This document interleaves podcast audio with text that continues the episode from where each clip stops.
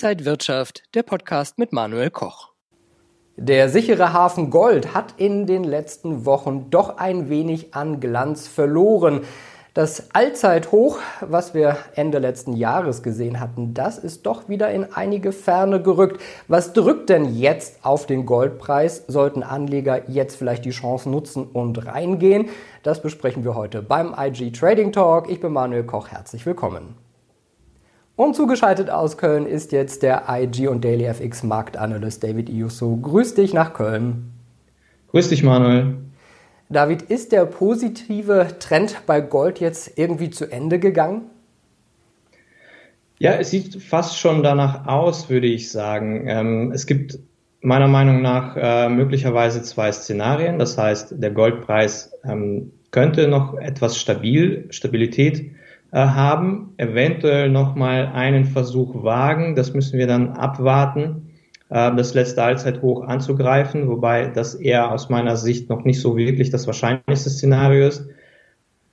Und das zweite Szenario wäre, dass wir uns eventuell in einer langfristigen Seitwärtsphase befinden, so wie wir das ähnlicherweise zwischen 2011 und 2013 gesehen haben. Wir haben ja ungefähr dieselben Faktoren, die aktuell auf den Goldpreis einwirken, genauso wie in diesen Jahren oder in, in diesen äh, genannten Jahren. Insofern haben wir schon eine gewisse Ähnlichkeit davor liegen, mit ein paar kleinen Unterschieden. Was sind denn diese Faktoren, die da auf den Goldpreis äh, einwirken? Sind es zum Beispiel die Impfungen, dass also mehr Sicherheit jetzt wieder während der Corona-Pandemie da ist und dass man vielleicht nicht so in den vermeintlichen sicheren Hafen Gold dann gehen muss als Anleger? Ja, ich glaube, als sicherer Hafen sprich dieser Faktor, der hat eigentlich seit dem letzten Jahr schon so ein ein wenig ausgedient. Was ja danach kam, sind tatsächlich die Inflationserwartungen, die auf den Goldpreis eingewirkt haben, plus der schwächere US-Dollar. Und bei den Inflationserwartungen sieht es im Moment eben so aus, dass ein Teil dieser Inflationserwartungen schon eingepreist worden ist mit dem starken Anstieg zwischen ungefähr ja, April und August. Ab August haben wir, oder im August haben wir ja das Allzeithoch generiert im Goldpreis und seitdem geht es weiter abwärts beziehungsweise korrektiv. Und ähm, das korreliert sehr stark positiv auch mit der Entwicklung der Realrenditen. Ähm, und die, also das ist immer ein Zeichen für mich, dass der Goldpreis im Moment tatsächlich ähm, zwischen den Seilen so ein bisschen hängt oder die Marktteilnehmer, weil die nicht genau wissen, ähm, werden denn diese Inflationserwartungen tatsächlich erfüllt oder nicht? Und jedes Mal, wenn es ein, ähm, ja, jedes Mal, wenn es neue News im Markt gibt, die eben diese Wahrscheinlichkeit ein wenig verringern oder ein Gegenfaktor mit rein ins Spiel kommt, dann bricht der Goldpreis auch abrupt wieder ein. Das sehr schön, haben wir das vor zwei Wochen gesehen, als äh, die Demokraten ähm, den Doppelsieg im, äh, in der Senatswahl da für sich entscheiden konnten und auf einmal gleichzeitig dann die Wahrscheinlichkeit äh, durch den Markt eingepreist worden ist, dass eventuell die Fed-Geldpolitik früher das Tapering starten könnte. Sprich, äh, die Realrenditen dementsprechend ähm, vielleicht nicht mehr so stark weiterfallen würden. Dementsprechend gab es ein kleines Auspreisen dieser Inflationserwartungen, beziehungsweise nicht nur die, Infl die Inflationserwartungen an sich, die bestehen noch. Ähm, nur ist hier natürlich nicht so sicher, wie schnell sie sich entwickeln werden und wie stark sie sich entwickeln werden. Aber als Gegengewicht haben wir bei den Inflationserwartungen dann wiederum die Geldpolitik. Also das heißt, durch den Demokratensieg ähm, ist die folgende Situation oder Erwartung entstanden, dass ähm, eben Biden seine Fiskalmaßnahmen schneller durchdrücken wird können. Dadurch könnte die Inflation schneller steigen als erwartet. Aber durch diesen schnelleren Anstieg wurde dann demzufolge auch gleich eingepreist, dass die Fed schneller die Geldpolitik strafen könnte. Die Frage ist jetzt, war das Ganze nur ein kurzfristiger Ausreißer oder ist das schon wieder etwas Nachhaltiges? Und was wir letztes Jahr schon gesehen haben im August, dass die Realrenditen abrupt gestiegen sind, obwohl sie im negativen Bereich lagen. Seitdem kann sich der Goldpreis eigentlich nicht mehr weiter auf ein neues Allzeithoch erholen trotzdem, dass die Realrenditen erstmal ein Stück weiter gefallen sind im Nachhinein. Und das ist auch schon ein gewisses Signal, warum ich denke, dass das wahrscheinlichste Szenario ist, dass wir uns in einer langfristigen Seitwärtsphase und in einer Top-Bildungsphase befinden. Denn selbst obwohl die Realrenditen im Nachhinein im letzten Quartal nochmals weiter gefallen sind, ist der Goldpreis trotzdem nicht auf neue Hochs gestiegen. Und das ist aus meiner Sicht ein gutes Signal in Richtung dessen, dass wir wahrscheinlich das Hoch schon gesehen haben. Jetzt haben wir in den letzten Wochen auch sehr viel Bewegung beim Bitcoin gesehen. Viele Anleger sind da auch mit aufgesprungen, als der Bitcoin-Preis immer weiter nach oben gegangen ist. Heißt das auch, dass so ein bisschen die Aufmerksamkeit dann vom Gold weg zum Bitcoin gegangen ist? Also entwickelt sich Bitcoin jetzt zum neuen sicheren Hafen? Ich würde das so im Moment noch nicht unterschreiben. Natürlich gibt es diese Erwartungen, dass Bitcoin irgendwann mal Gold ähm, mit Gold konkurrieren könnte, sagen wir es mal so, als Alternativanlage.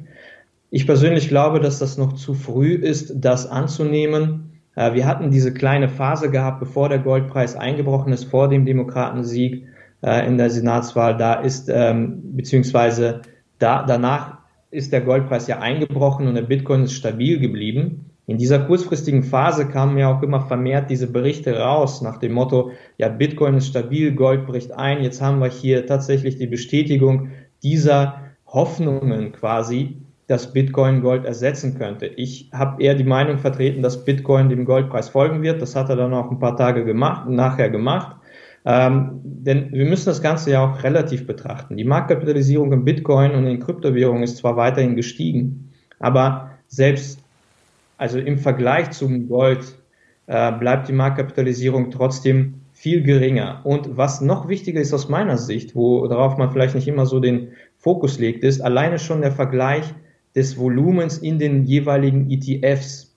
Und wenn wir uns anschauen, dass insbesondere im letzten Jahr die ETF-Flows ja eigentlich den Goldpreis auch sehr, sehr stark positiv beeinflusst haben.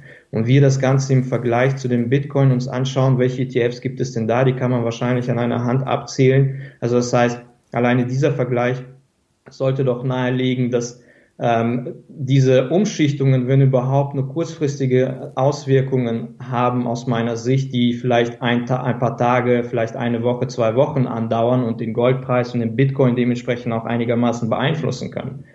Komischerweise hört man jetzt im Moment, wo der Goldpreis ein bisschen stabiler ist, Bitcoin aber extrem stark gefallen ist, nichts mehr von diesen Umschichtungen. Ebenfalls ein Signal dafür, dass diese Annahme eigentlich eher ähm, nicht unbedingt sehr haltbar ist, zumindest zum aktuellen Moment. Äh, aus meiner Sicht daher, äh, Bitcoin bleibt aus, äh, auch aus der Sicht, dass es nicht unbedingt ein ähnlicher Inflationsschutz ist, weil die Volatilität halt eben sehr hoch ist.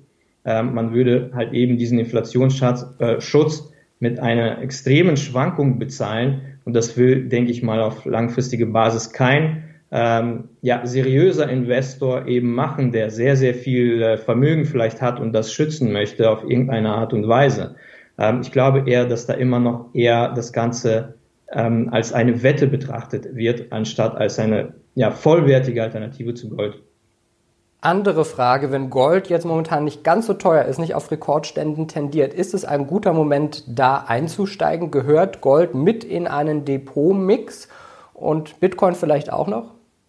Ich glaube schon, dass Gold eigentlich immer in einen Depotmix gehört und insbesondere aktuell ist es ja auch gar nicht mal so schlecht, denn ähm, gerade Gold, also oder im, im Bereich der aktuellen Inflationserwartungen, wenn wir uns zum Beispiel die ähm, sogenannte Break-Even-Inflationsrate anschauen, was ja die marktbasierten Inflationserwartungen, zumindest für die US-Inflation, was ja die wichtigere für den Goldpreis ist, weil Goldpreis in US-Dollar notiert, anschauen, dann und die gleichzeitig auch mit den letzten Krisen vergleichen, die Entwicklung, dann kann es durchaus möglich sein, dass wir noch einiges an Potenzial haben, dass die Inflation in den nächsten drei bis vier, vielleicht oder zwei bis drei Jahren noch weiter steigen wird.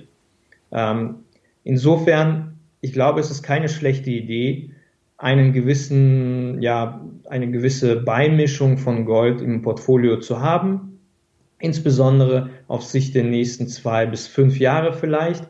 Ansonsten ist es ja generell eigentlich keine schlechte Idee, insbesondere für solche Phasen eben oder für Risikophasen. Also wenn wir zum Beispiel in unserem Portfolio Gold in den letzten, sagen wir mal, drei bis vier Jahren gehabt haben, dann äh, hätte das Portfolio durchaus von dem Goldpreisanstieg profitieren können. Und eventuell noch in den nächsten zwei bis fünf Jahren bleibt das auch noch der Fall. Und ähm, wichtig ist es ja aus Portfolioaspekten nicht immer die Kursentwicklung ähm, zu betrachten, sondern tatsächlich die relativen Performance-Vergleich zu den anderen Werten, also sprich äh, Aktien, Anleihen und so weiter. Und ich denke mal, als Beimischung, als ähm, ja quasi um das Chancen-Risiko-Verhältnis auszugleichen in dem Portfolio, was aus verschiedenen Werten besteht, ist ähm, eigentlich eine Goldbeimischung doch sinnvoll. Was den, insbesondere auch jetzt noch immer noch, weil wir, wie gesagt, ich denke, die Inflationserwartungen werden nicht sehr stark einbrechen in den nächsten zwei bis fünf Jahren. Ähm, Stichwort extrem niedrige Zinsen und so weiter. Ähm, was den Bitcoin angeht, da bleibe ich dabei. Es ist mehr eine Wette eben entweder auf einen guten Inflationsschutz, ob die Wette ausgeht, ab, also wirklich aufgeht oder nicht, wissen wir im Moment nicht. Deshalb bleibt es auch eine Wette, aus welchen Gründen auch immer. Und wie gesagt, ein Grund könnte natürlich der Inflationsschutz sein, aber es ist trotzdem eine Wette auf einen Inflationsschutz. Es ist nicht wirklich der richtige Inflationsschutz, den wir mit Gold ähm, tätigen können, sondern es ist eine Wette auf einen guten Inflationsschutz. Und so sollte man das auch sehen. David, danke dir für deine ganzen Ausführungen nach Köln. Äh, bleib gesund und munter und bis zum nächsten Mal. Vielen Dank, Manuel. Grüß dich auch und äh, bleib auch gesund. Und liebe Zuschauer, das gleiche gilt natürlich auch für Sie. Das war der IG Trading Talk für diese Woche. Mehr Informationen finden Sie auch unter ig.com. Dankeschön und alles Gute.